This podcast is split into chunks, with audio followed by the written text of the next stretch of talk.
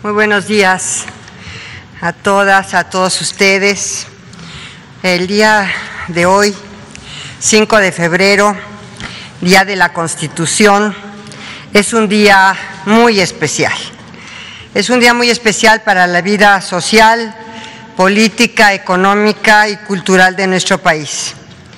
Y lo iniciaremos dando cumplimiento al encargo que el señor presidente Andrés Manuel López Obrador nos ha dado de continuar con este ejercicio de rendición de cuentas por una parte y por otra parte también platicarles a ustedes todo lo que va a ser los festejos de conmemoración de este 2021. Obviamente la promulgación de nuestra Constitución es un punto un punto importantísimo en la larga historia de la soberanía y de la libertad, que empezó con su consumación en la independencia del año 1821. En este 2021, por lo tanto, celebramos los 200 años de este hecho histórico del que todas y todos los mexicanos debemos sentirnos orgullosos, pues su conmemoración honrará nuestra memoria nacional y rendirá tributo a la diversidad étnica, lingüística, geográfica y cultural de nuestra gran nación. No hay que olvidar que también en este año celebramos los 700 años de la fundación de México Tenochtitlan, la gran capital del imperio mexica y símbolo eterno de nuestra raíz prehispánica. En este sentido, honraremos y celebraremos a nuestros pueblos originarios que han sido segregados este, sistemáticamente y que hoy son una de las bases que inspira los trabajos de la cuarta transformación de la vida pública de México.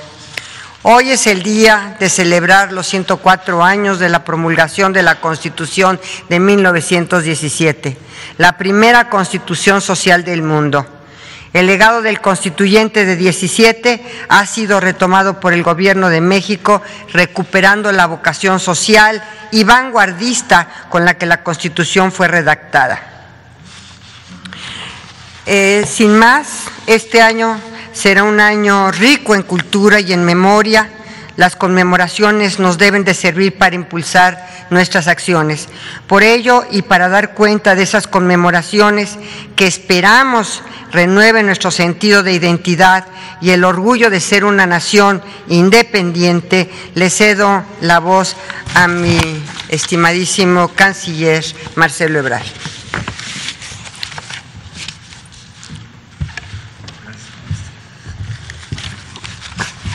Muy buenos días, señoras, señores, compañeras, compañeros.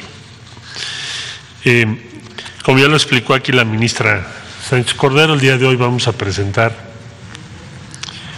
las conmemoraciones de este año tan singular y de profundo significado para todas y todos los mexicanos.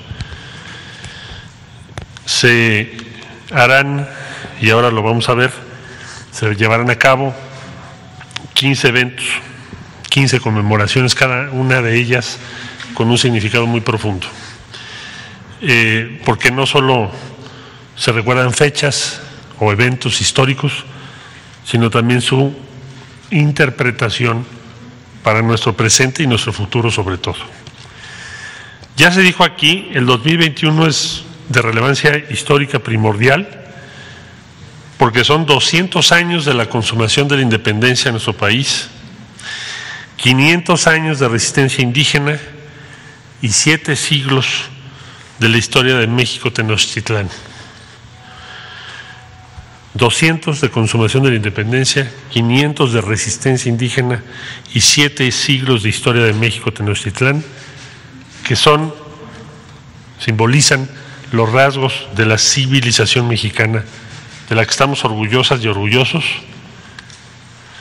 Somos un pueblo que sabe de dónde viene y por lo tanto también sabe hacia dónde va.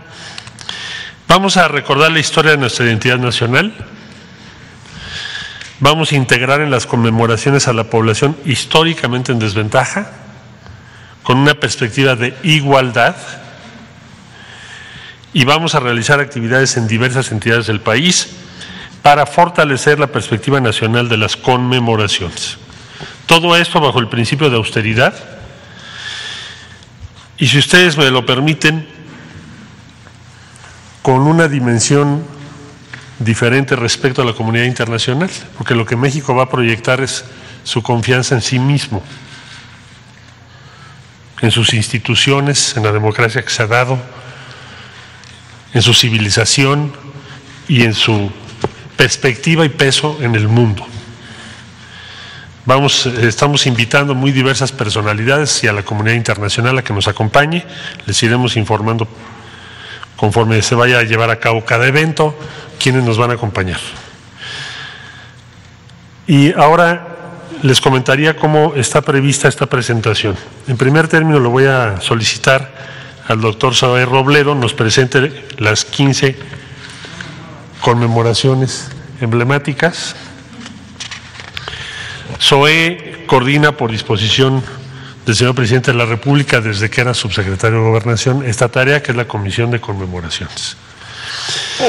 Posteriormente le vamos a solicitar al señor secretario, perdón, al señor coordinador de la memoria histórica, Eduardo Villegas, nos presente el primer evento, el más próximo, que es el del 14 de febrero, 190 aniversario luctuoso de Vicente Guerrero.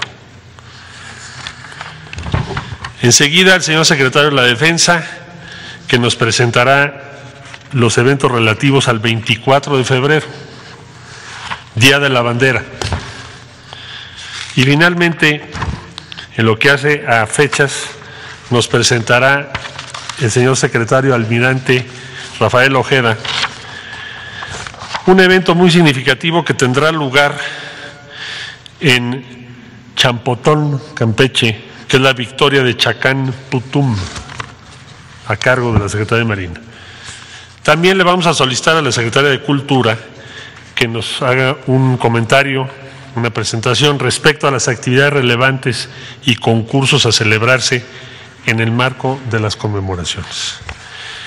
De este modo le cedería yo el uso de la palabra al doctor Fay Robles.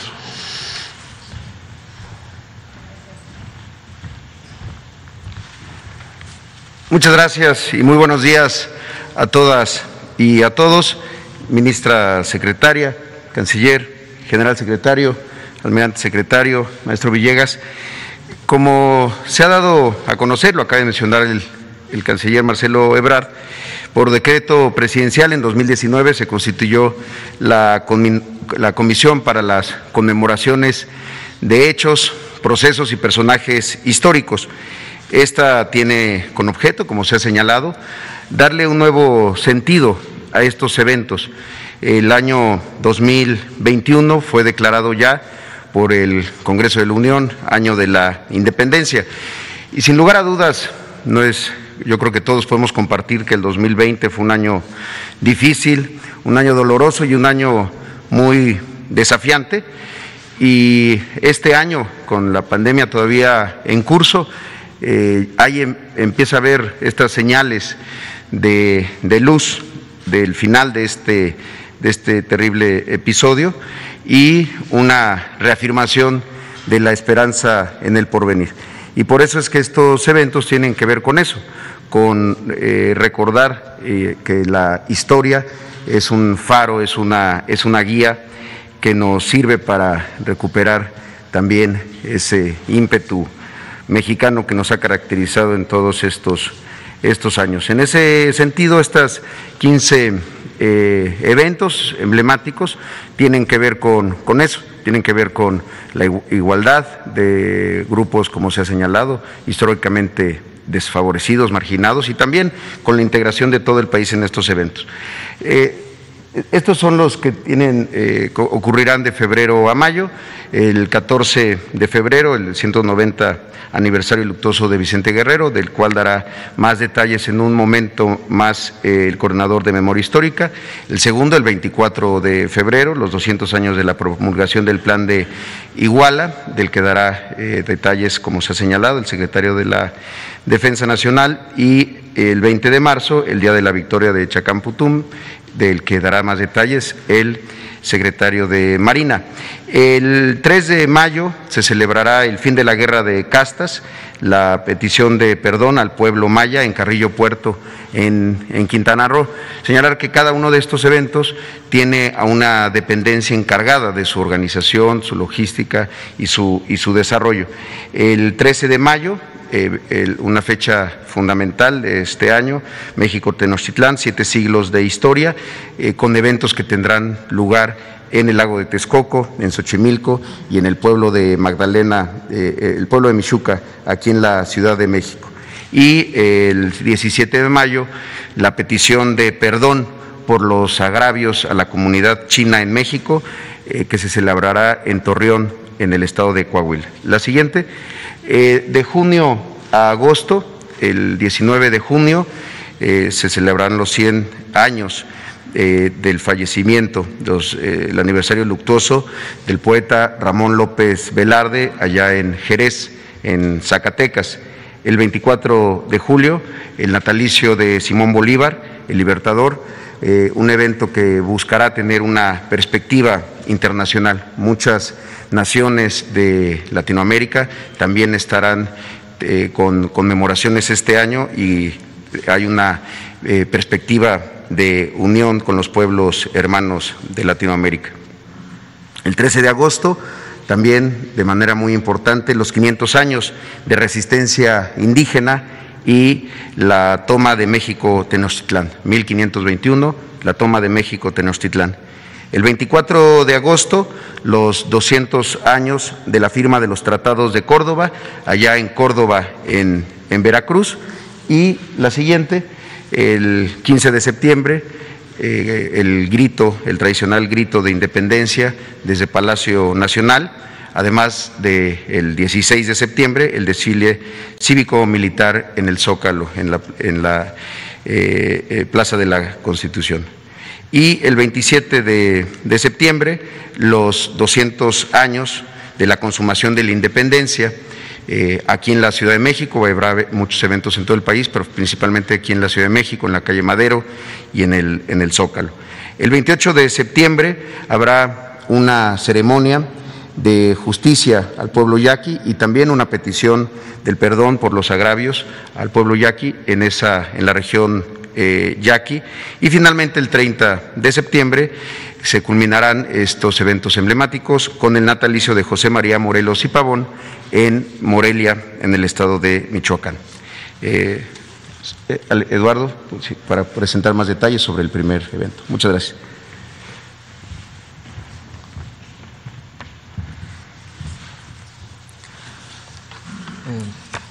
Muchas gracias. El día 14 de febrero eh, nos encontraremos en la ciudad de Cuilapam, en Oaxaca, con la finalidad de recordar el, el 190 eh, aniversario luctuoso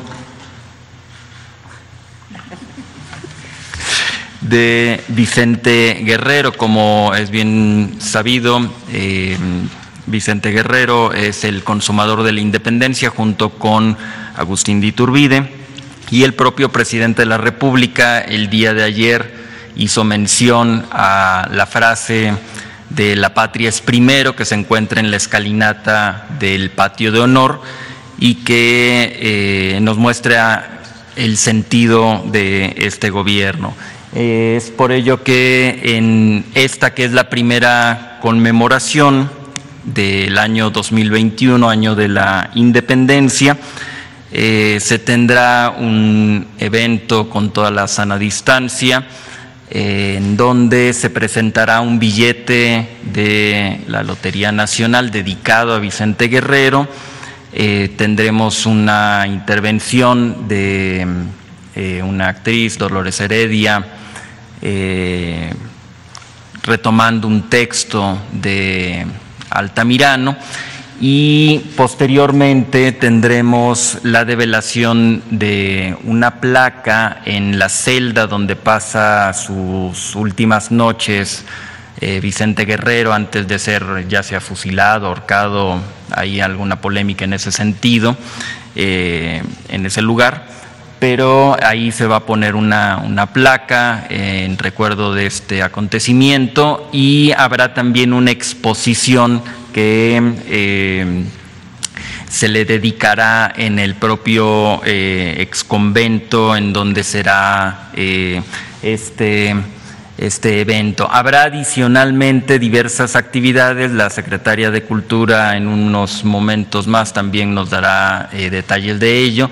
Habrá actividades en línea que eh, nos recuerdan a Vicente Guerrero, eh, diversas cápsulas en el sistema público de radiodifusión, así como actividades organizadas por la Secretaría de Educación Pública que eh, ya les tendremos oportunidad de pasar el programa detallado de todo, de todo esto. Es a grandes rasgos el evento del 14 de febrero y le cedo la palabra al secretario, el general secretario. Buenos días. el 24 de febrero vamos a conmemorar los 200 años de la promulgación del plan de Iguala. Eh, los, eh, los, sitios donde se llevará a cabo la conmemoración, iniciaremos con el Cerro del Tehuehue, ahí en, Iguala. Ahí se, se, va a desarrollar el izamiento de la bandera ah, monumental. También eh, se tomará protesta de bandera a a 10 escoltas, que el señor presidente hará esta actividad. Son seis escoltas de la Secretaría de Educación Pública y una por cada una de las Fuerzas Armadas, una por del Ejército, una por la Armada, una por la Fuerza Aérea y otra de la Guardia Nacional.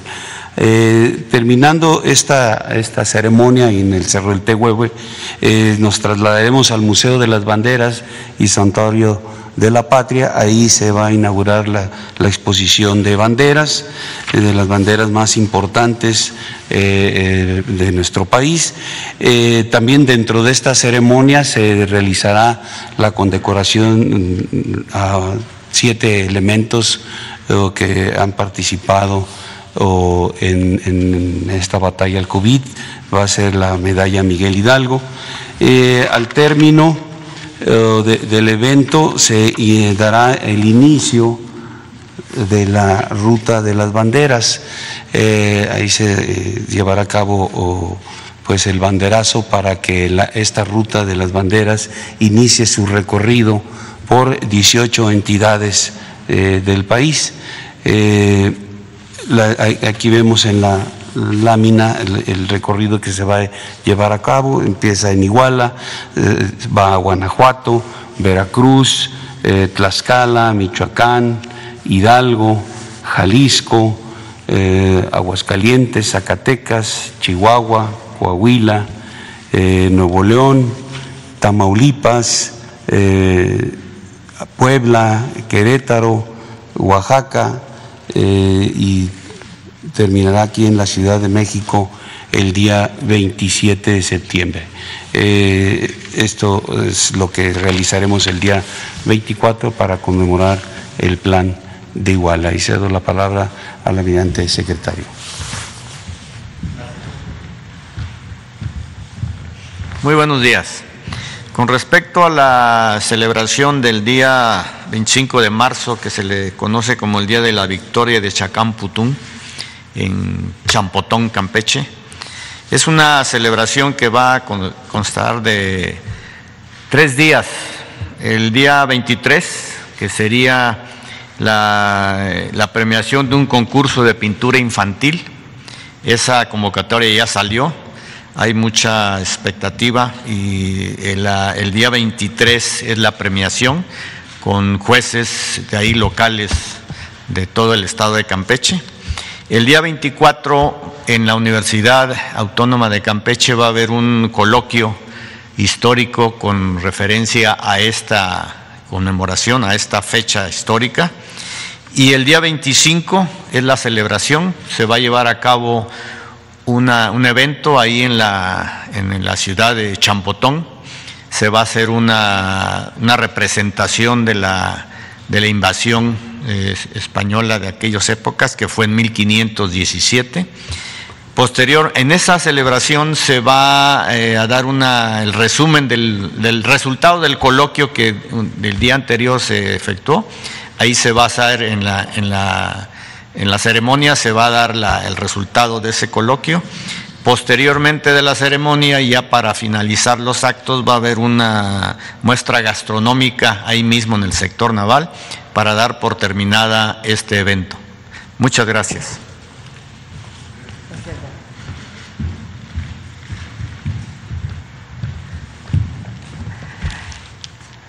Buenos días. Gracias, secretaria, eh, secretarios, soy Eduardo, eh, gracias a ustedes.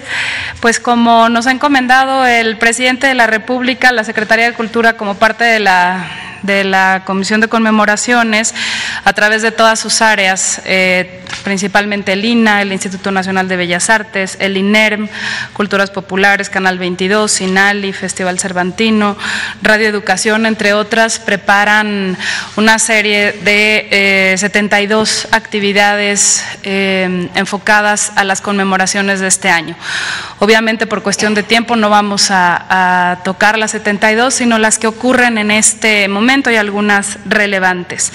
Eh, haré un poquito más de detalle de lo que mis colegas de gabinete ya platicaron acerca de la exposición, por ejemplo, de Vicente Guerrero que se llevará a cabo en el exconvento de Santiago Apóstol en Mártir de Cuilapan. Vicente Guerrero es un héroe y libertador de México. Y hay mucho de este personaje que hay que resaltar. En esta exposición, por ejemplo, se hará cuenta de cómo fue el responsable de la promulgación del decreto formal de la abolición de la esclavitud el 15 de septiembre de 1829. Esta exposición que estará en este convento tendrá también una visita pues a través de las redes en el sitio Contigo en la Distancia y se podrá ver y se podrá conocer, pues para quienes no puedan viajar a Cuilapan de Guerrero, Oaxaca. Em, dentro de, la conmemoración, no solo del Día de la Bandera, sino de los 200 años eh, de la promulgación del Plan de Iguala, se lleva a cabo la exposición Territorios, Culturas y Civilizaciones de un de un México diverso. Las banderas eh, a las que hizo mención el general secretario que, estarán en esta exposición del Museo de la Bandera y Santuario de la Patria y que itinerarán, eh, por ejemplo, son banderas y estandartes como la primera bandera insurgente de Ignacio Allende, el estandarte de la Virgen de Guadalupe, el estandarte de las tres garantías, el estandarte de Morelos, y estas escalas llevarán a un un evento que, sucederá eh, aquí el 27 de septiembre, haciendo una recreación de la entrada del ejército trigarante a este, a este primer cuadro. Eh, en Iguala eh, inicia esta, esta, travesía hasta llegar a esta, a esta capital, eh, por los estados que ya mencionó el general secretario.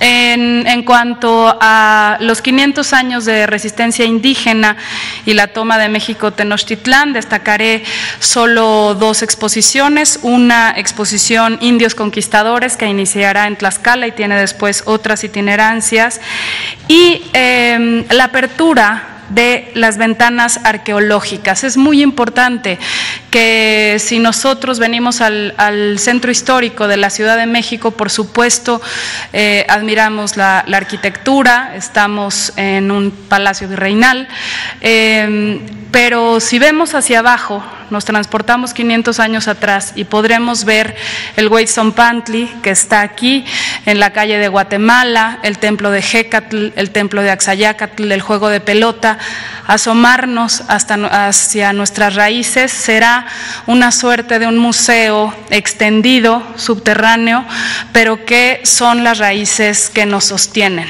Y por eso el nombre de 500 años de resistencia indígena. Siempre sostendremos que la diversidad eh, con la que cuenta nuestro país pues, cultural es nuestra mayor, nuestra mayor fuerza. Haré mención a los concursos rápidamente.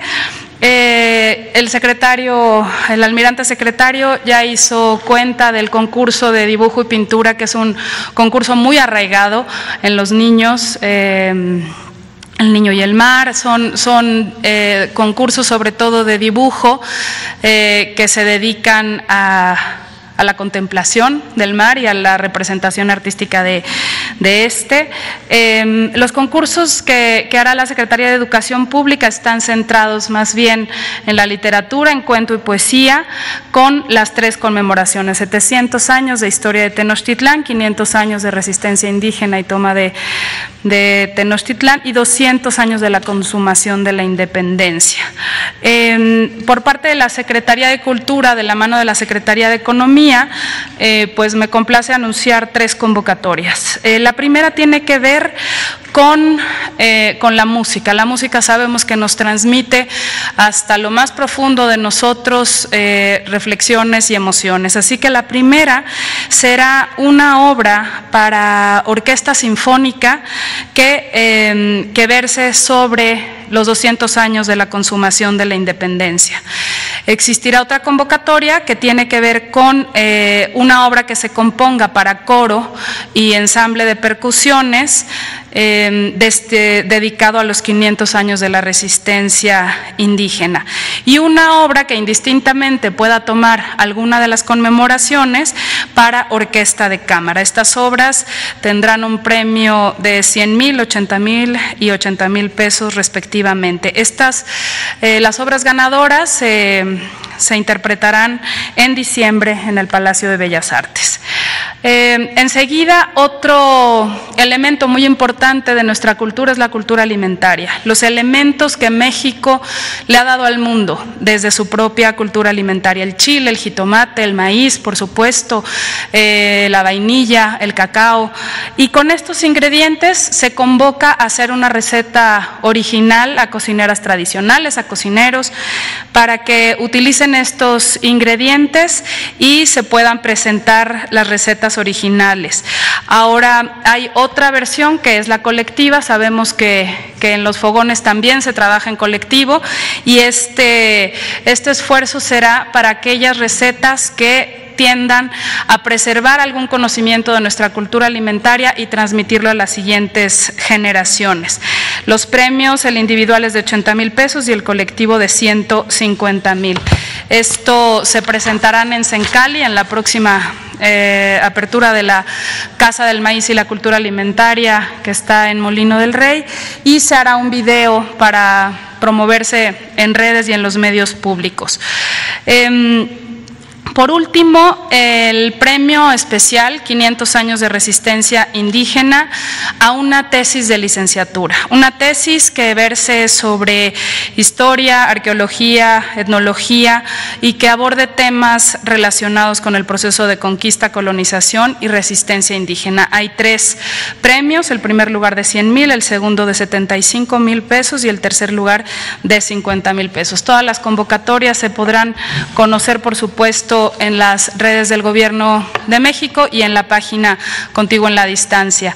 Eh, iremos dando más información sobre las actividades culturales que son vastas, como por ejemplo la ópera Rey Poeta dedicada a Nezahualcóyotl y otras más. Muchas gracias.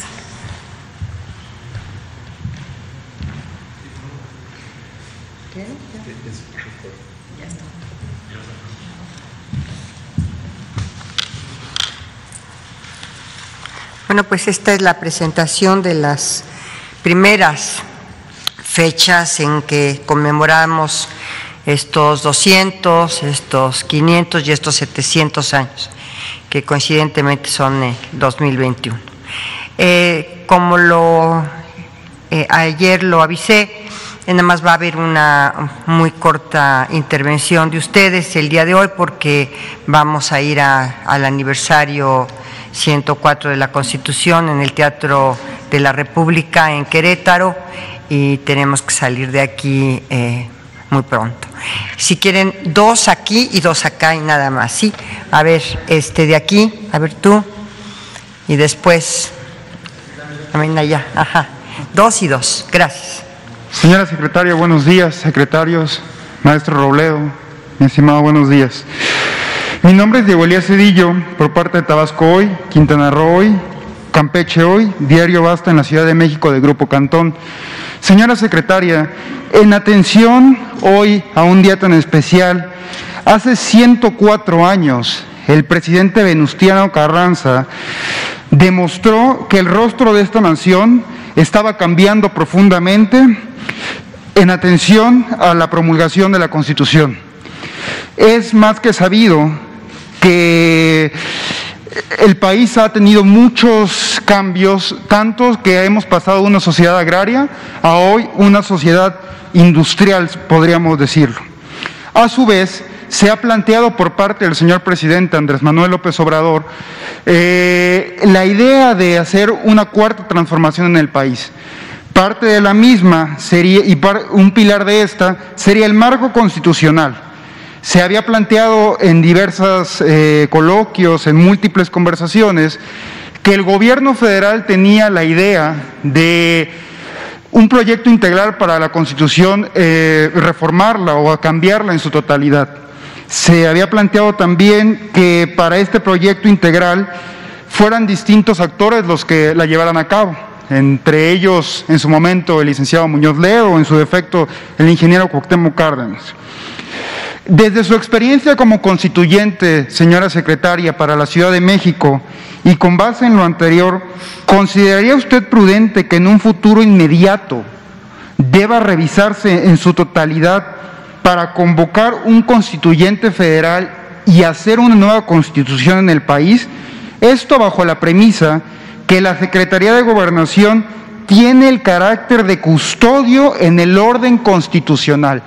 ¿Lo vería usted viable en el corto plazo, señora secretaria? Sería la primera pregunta. Muchas gracias. Pues eh, efectivamente tenemos esta cuarta transformación la primera gran transformación pues es la independencia de México, la segunda gran transformación es precisamente la reforma que dio origen a la Constitución de 1857 y después la tercera gran eh, transformación que menciona el señor presidente es la Revolución Mexicana que culmina precisamente con la Constitución de 1917. La Constitución ha sufrido eh, muchas reformas, múltiples reformas, eh, y eh, esta cuarta transformación, como lo decía yo el día de ayer, tiene un andamiaje constitucional que recientemente se reformaron varios artículos de la Constitución para darle este soporte constitucional a esta cuarta transformación.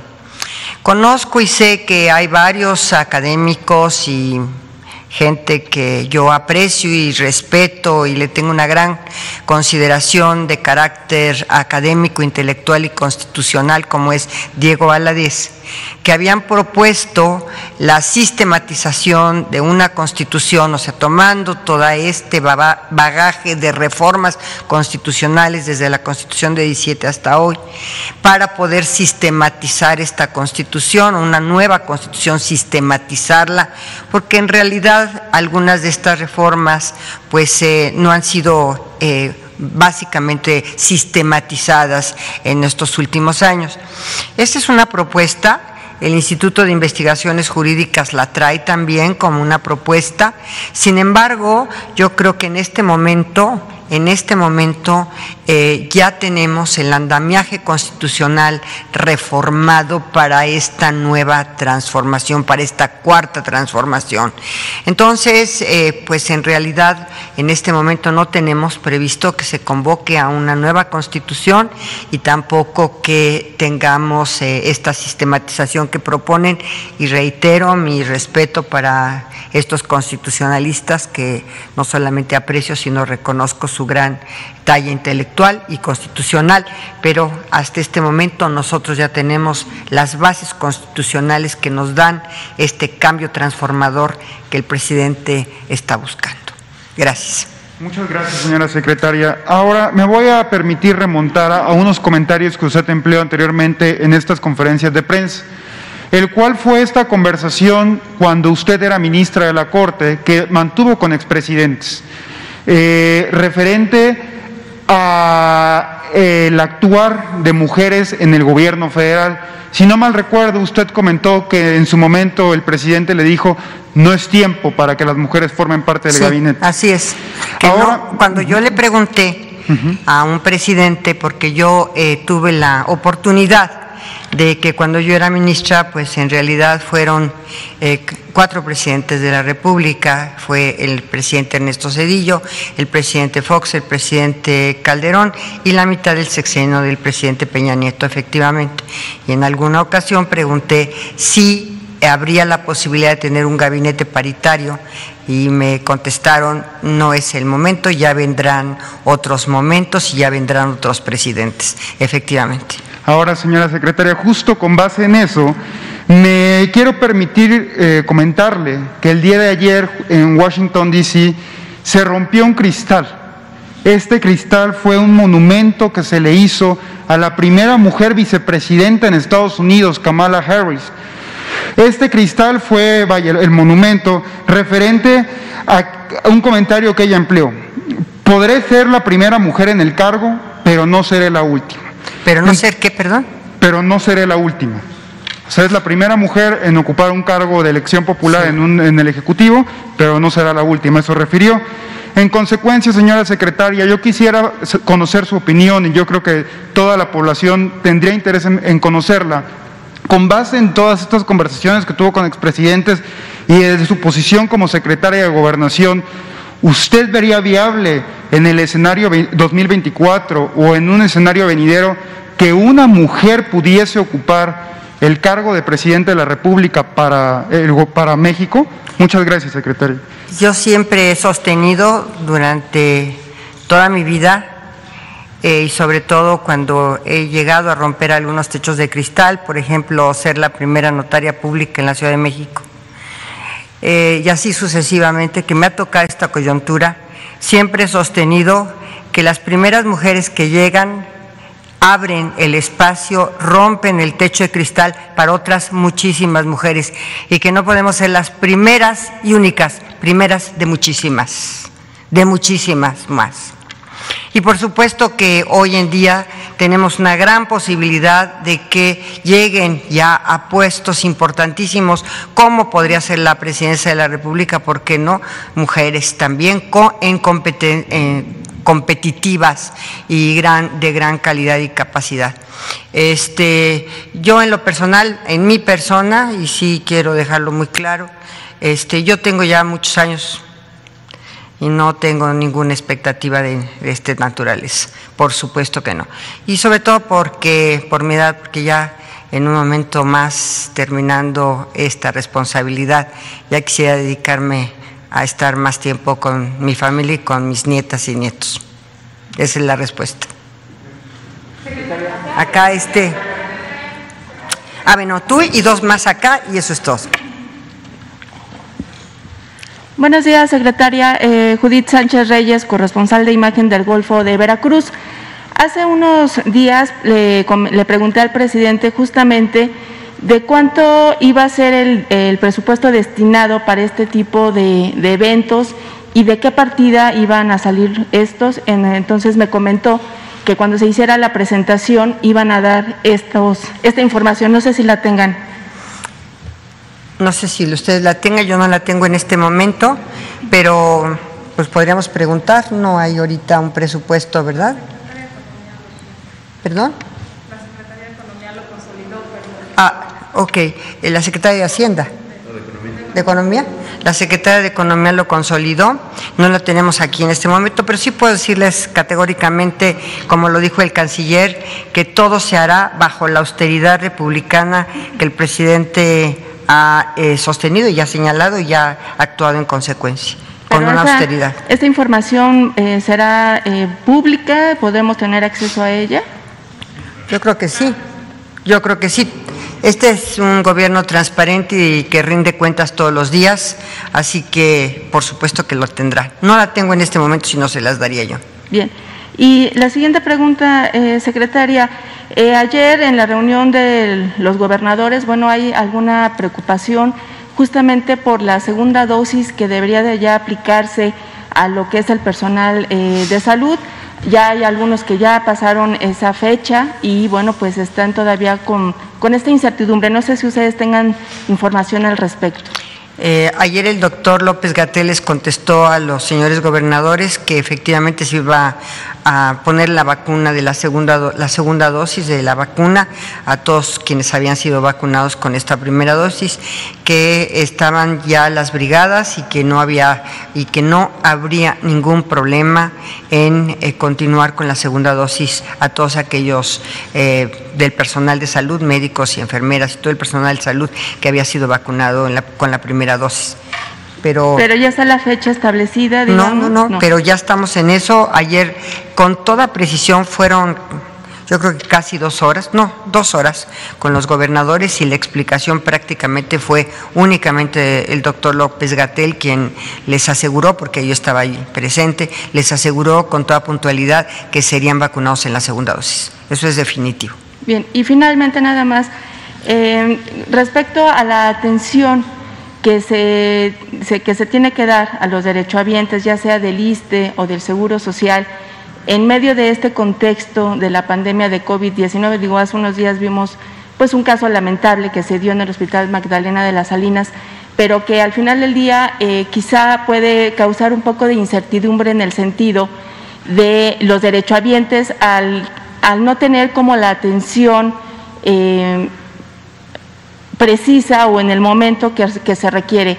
Eh, el presidente había comentado que iba ya, iban a empezar a dar la apertura a estas eh, citas, que los pacientes que de otros padecimientos que no fueran COVID iban ya a comenzar nuevamente, digamos, estas consultas de manera constante. ¿Están ya estableciendo esta estrategia? ¿Cómo están eh, trabajando esta situación en el sector salud? Mira, en este momento afortunadamente tenemos aquí al director general del Seguro Social. Entonces yo le pediría a Sor Robledo que pudiera contestar esta pregunta. Gracias. Sí, muchas gracias. Y sin duda ha sido un tema que eh, en todo el mundo ha tenido mucha atención y hay estrategias y México no es la excepción. La Organización Mundial de la Salud eh, en noviembre del año pasado eh, hizo un comunicado en donde calculaba que el 90% de los países había disminuido hasta en 50% las, los servicios y las atenciones de otros padecimientos distintos al COVID. Eh, desde el año pasado también la Secretaría de Salud y, todo, todo el sector se publicaron y están, están públicas en la página de coronavirus la guía de, la, de continuidad de operaciones, que no es otra cosa más que el proceso de desreconversión, cómo las instituciones de salud vamos y estamos recuperando espacios de servicio eh, vinculado a los, semáforo, a los semáforos epidemiológicos. Esto no significa en ningún momento que se hayan suspendido completamente los servicios, se disminuyeron, sí, pero no se suspendieron. Déjeme darle un ejemplo. El año pasado en el IMSS hicimos 700 eh, intervenciones quirúrgicas, 700 mil. Pero en 2019 habíamos hecho 1.400.000.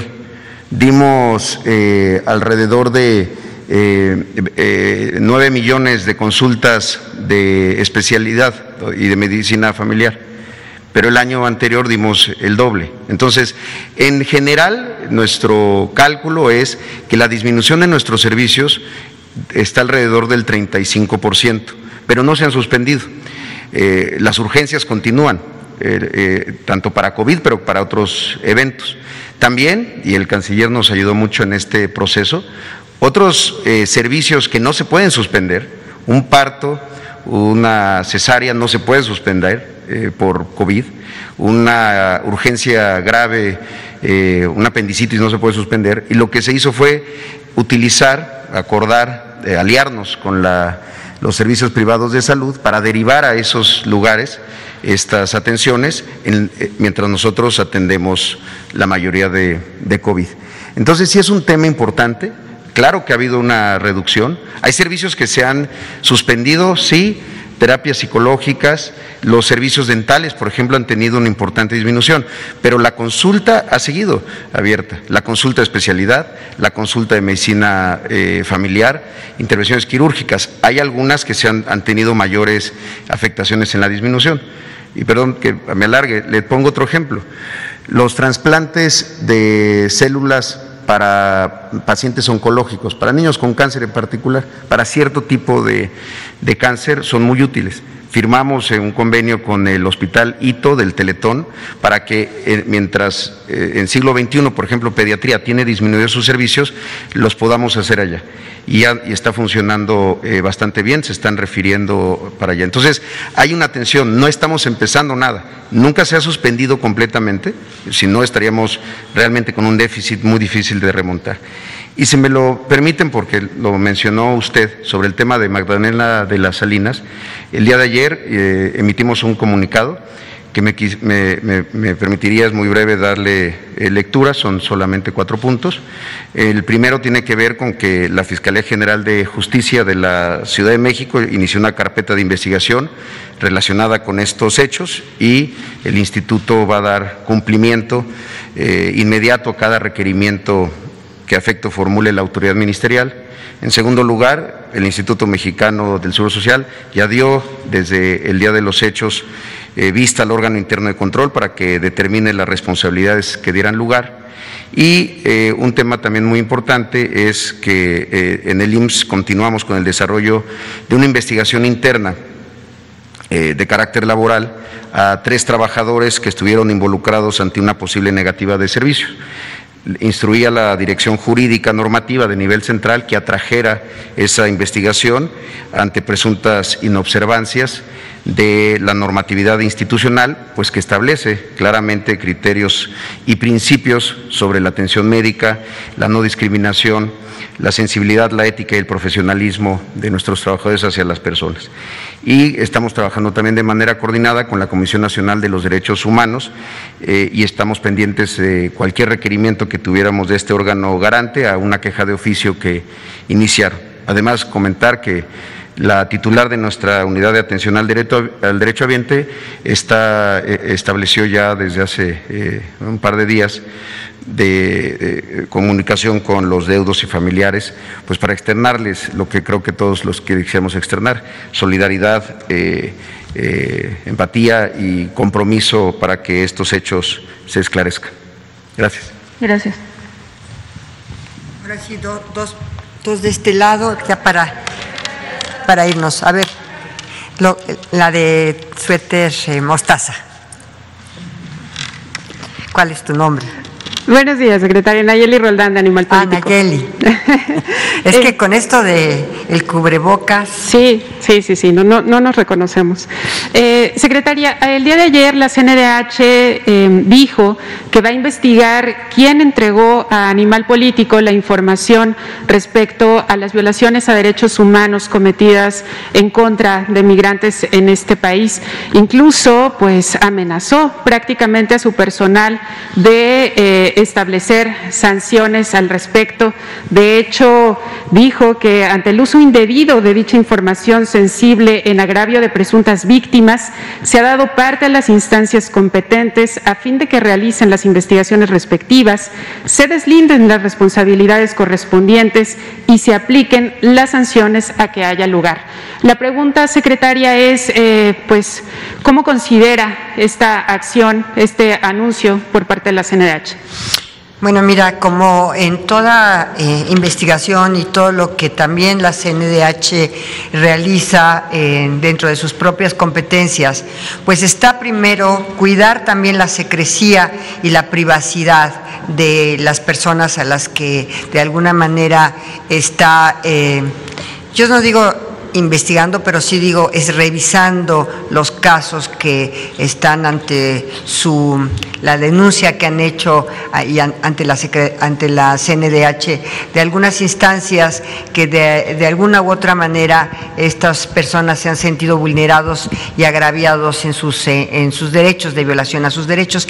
Y yo creo que en ese sentido, eh, digamos, sin estar comparándola con una eh, fiscalía y las investigaciones que se hacen en las, en las fiscalías y en las carpetas de investigación que se integran, también la CNDH tiene la necesidad de, digamos, ser sumamente cuidadosa con los temas de investigación que se están llevando a cabo de violaciones graves a derechos humanos y que efectivamente hay datos sensibles, hay datos de privacidad que deben ser cuidados. Así lo establece, por supuesto, no solamente la Constitución, sino la, Ley de Protección de Datos Personales. Así que, en ese sentido, cuando no se tiene todavía eh, la investigación completa, cuando no se tiene el expediente completo y se va a emitir la recomendación, pues desde luego tiene que cuidar esta privacidad y esta secrecía de todo lo que está en estos expedientes y en estas denuncias que se hacen ante la Comisión Nacional de Derechos Humanos. Entonces, eh, pues habría que ver si ese es el caso de que todavía no se hubiera concluido alguna investigación, se hubiera concluido algunas actuaciones de la CNDH y que todavía estuvieran en la, en la digamos, eh, tuvieran que ser y estar dentro de estos parámetros de protección de datos personales y de, y de secrecía. Sin embargo, secretaria, en Animal Político no publicamos ningún dato que revelara la identidad de los migrantes que denunciaron. Prácticamente lo que hicimos fue evidenciar los testimonios que, eran eh, acerca de torturas, violaciones eh, y extorsiones que habían sufrido. Nunca publicamos ningún nombre. Eh, incluso más bien se trata de información de interés público que una institución como la CNDH estaba ocultando durante dos años. Las denuncias fueron de 2019 y 2020. Eh, sin embargo, lo que nos preocupa ahora es más bien que en lugar de que la CNDH emprenda una acción eh, justo para prevenir las violaciones a derechos humanos de los migrantes, más bien está amenazando al personal que, eh, que tenía a resguardo la información o está más bien amenazando a quien haya entregado la información a un medio de comunicación, como en este caso. ¿No es riesgoso, secretaria, una acción como de esta naturaleza? yo siempre he sostenido y lo sostuve también eh, en relación a las filtraciones lamentabilísimas que se tuvieron. Eh, del caso Ayotzinapa en el periódico Reforma. Yo siempre he sostenido que ah, se inicia la investigación a las personas que dieron la información, no al medio de información que lo, que lo publicó. ¿Por qué? Pues porque el medio tiene esta información y en un ejercicio de su libertad de prensa y de expresión lo publicó, pero sí quien filtró estas informaciones. En realidad yo no tengo ahorita conocimiento exacto de lo que pasó en esta, en esta, en esta investigación que estaba haciendo la CNH o en esta denuncia que se presentó ante la CNDH para que hiciera la investigación correspondiente y emitiera la recomendación y cuál era el estatus de esta investigación. Por lo pronto sí te puedo decir categóricamente que no hay posibilidad de que al medio se le sancione por dar a conocer esta investigación pero por otro lado, en mi opinión, si no hay estos datos de privacidad, de datos personales, eh, de secrecía que habrá que cuidar, sino que es una denuncia que se está haciendo de lo que efectivamente está pasando, pues ese, sí es ejercicio de la libertad de expresión. Eh, justamente en ese punto, secretaria, em, esta información pues ah, eh, estuvo oculta durante dos años y la CNDH lo que no dijo ayer es qué va a pasar con esos testimonios, eh, con, toda esa información. Y la pregunta es si la Secretaría de Gobernación, en este caso, podría solicitarle justamente alguna, eh, algún informe eh, acerca de esto. Bueno, la CNDH, como otros organismos constitucionales autónomos, pues tienen precisamente esta categoría constitucional o calidad constitucional de ser órganos constitucionales autónomos. Entonces, como ellos tienen sus propias normativas y su propia responsabilidad y tienen que rendir cuentas también como todos eh, a la población y ser transparentes en su actuación, pues también ahí hay un tema de transparencia. Y si tú dices que esta investigación concretamente estuvo guardada durante los dos últimos años, hasta donde me estás tú eh, confirmando, pues también habría que ver por qué no avanzó esta investigación, por qué no hay resultados sobre esta investigación y por qué efectivamente después de dos años no se dan a conocer este tipo de situaciones que son violatorias o que pudieran llegar a ser violatorias de los derechos humanos. Gracias, secretaria. Gracias a ti. Nada más otra persona aquí, tú y ya. Nos vamos porque tenemos que irnos para Querétaro. Buenos días, secretaria. Bueno, pues sobre este tema que se dio ayer, un juez le dicta eh, prisión preventiva justificada a Alonso Ancira, al empresario Alonso Ancira, y permanecerá en el reclusorio norte hasta el próximo martes que se va a eh, eh, reiniciar, bueno, ya el proceso como tal. El, esto se dio a partir de una alerta que da la Fiscalía General de la República en torno a la, al riesgo de fuga que pudiera haber. Y ¿Me hablas un poquito más despacio, por favor? Sí. Esto se da a partir de la alerta que da la Fiscalía General de la República en torno a eh, un riesgo que pudiera haber eh, respecto de la fuga que pudiera emprender el empresario. Ante esto, bueno, él dio, ofreció una garantía de dos millones de dólares. Preguntarle si en este caso, y, bueno, ya en algún momento el presidente Andrés Manuel López Obrador había eh, mencionado que pues una vez que repare el daño entregando los 200 millones de dólares que pagó, que en lo que vendió a sobreprecio la planta agronitrogenados, pudiera estar de alguna manera eh, pues otorgándose una especie de perdón, preguntarle si esto es posible, si le alcanzará para pagar su libertad. Si se acoge a un criterio de oportunidad, sí, y si dice y si devuelve todo lo que pues costó esta planta de nitrogenados eh, por que, es, que realmente fue su valor fue muy superior a lo que los avalúos habrían establecido. O sea, lo que se pagó por esta planta fue muy superior a lo que los avalúos y lo que realmente está en la planta. Parece que la planta eh, es más chatarra que otra cosa. Entonces, este, pues eh, ya con avalúos, con un proceso legal eh, sólido al cual sí le daría oportunidad de acogerse al señor Ansira, devolviendo precisamente estos recursos. Eh, esta, es aceptar, ¿eh? es aceptar que efectivamente hubo un tema de sobreprecio y hubo un tema de pues eh, enriquecimiento indebido o ilícito. Y entonces sí, acogerse a criterios de oportunidad sí podría tener esa opción, porque el sistema de justicia penal acusatorio así lo permite. Gracias, secretaria. En un segundo tema, eh, pues lo que surge ayer como reacción por parte de la periodista Lidia Cacho en torno a lo que usted mencionó respecto de las violaciones graves eh, que hubo en el caso del exgobernador de Puebla, Mario Marín. Eh, preguntarle, eh, ella lo que ayer mencionaba es que cuando usted estaba como ministra, esto en 2007, que se votó eh, a favor de desestimar una investigación en contra del exgober, pues, y, que usted votó a favor de desestimar este, esta investigación. No fue, a, no fue a favor del gobernador de, Puebla o del exgobernador de Puebla, que hay una precisión no fue a favor del exgobernador de Puebla. De desestimar. Simplemente las violaciones graves. Yo ahí intervine, ahí está en la versión estenográfica que ustedes pueden recuperar.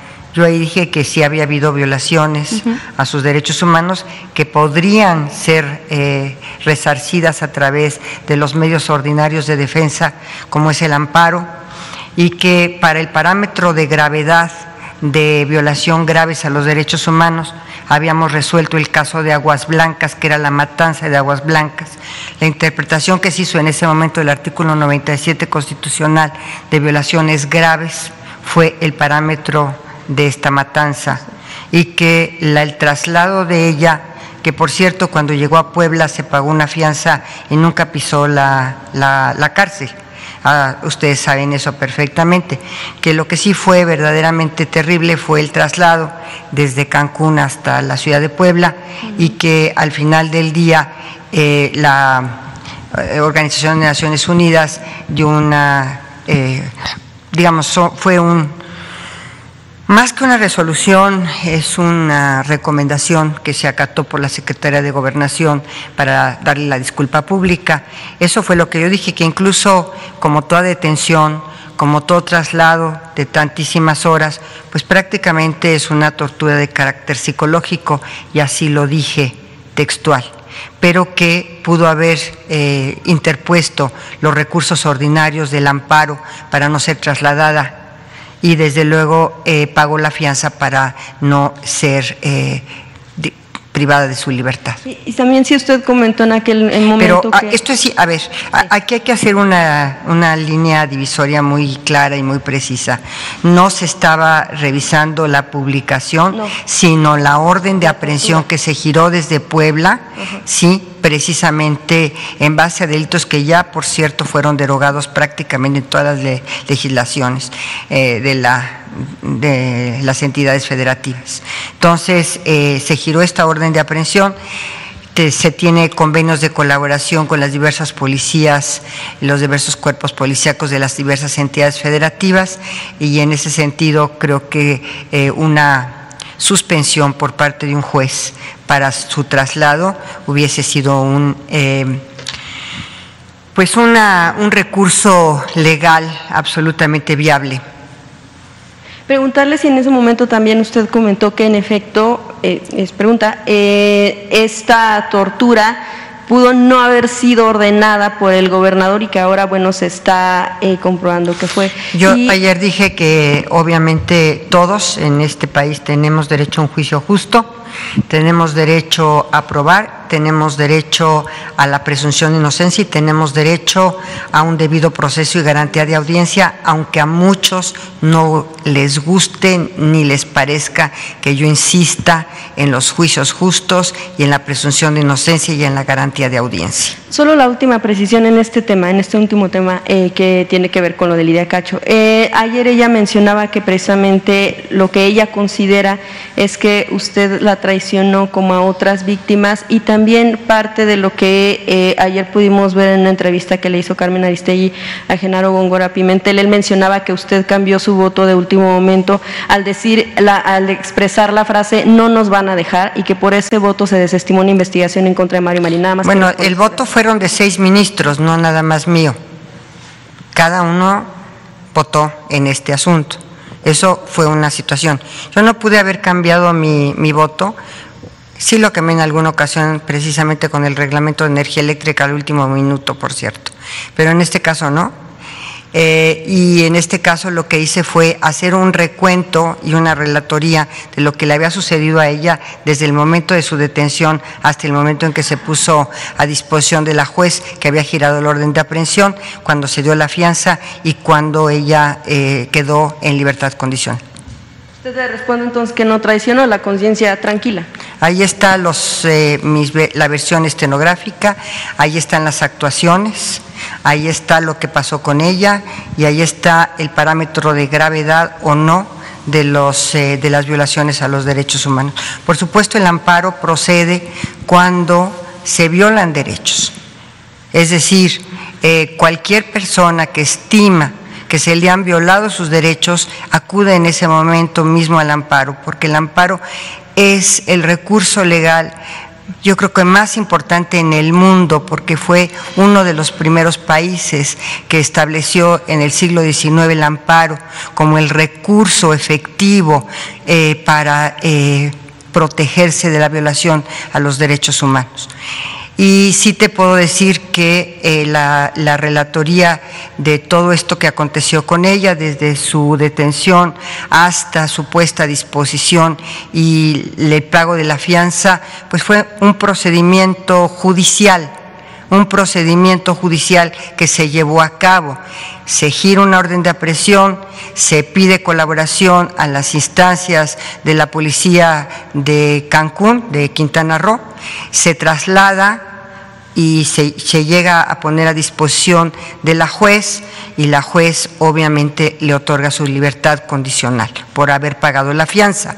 Entonces, la gravedad, la gravedad, digamos, el estándar de gravedad del artículo 97 constitucional, cuando la primera vez que se utilizó fue en las elecciones de León, Guanajuato, alrededor de los 40, de 1940 y tantos.